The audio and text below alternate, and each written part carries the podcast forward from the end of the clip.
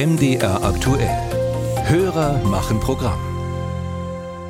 Und da geht es heute Morgen um die Regenbogenflagge. Die ist heutzutage als Pride-Flagge, als Symbol für sexuelle Vielfalt bekannt. Aber es gibt sie auch in anderen Bedeutungen. Ein Hörer hat uns deshalb die Frage gestellt, ob irgendjemand ein Recht auf diese Flagge hat. Wem gehört die Regenbogenflagge und sind neuere Verwendungen womöglich sogar kulturelle Aneignung? Sophia Spiropoulos.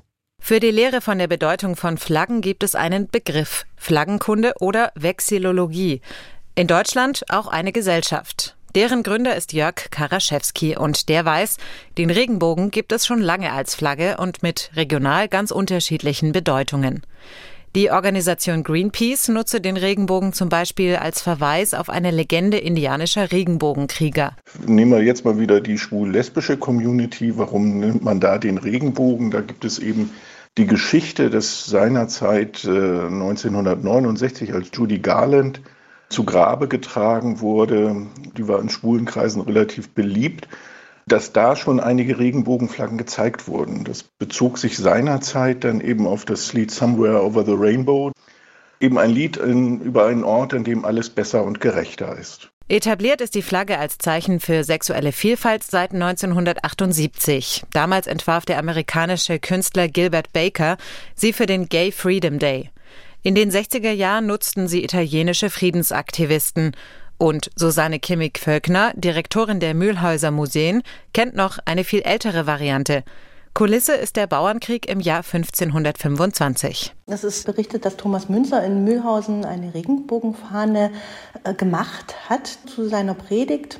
Und da war eben ein Regenbogen darauf zu sehen und ein Spruch.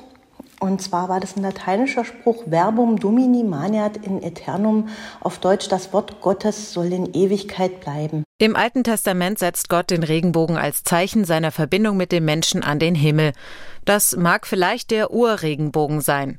Trotzdem findet Museumsdirektorin Kimmig Völkner nicht, dass die Mühlhäuser Aufständischen das kulturelle Anrecht auf die Flagge haben. Also es wird so vielfältig verwendet, dass man den Regenbogen tatsächlich nicht irgendjemandem Spezielles zuordnen kann. Obwohl wir natürlich heute äh, Regenbogen äh, vor allem im, im gesellschaftlichen Zusammenhang sehen und weniger im religiösen.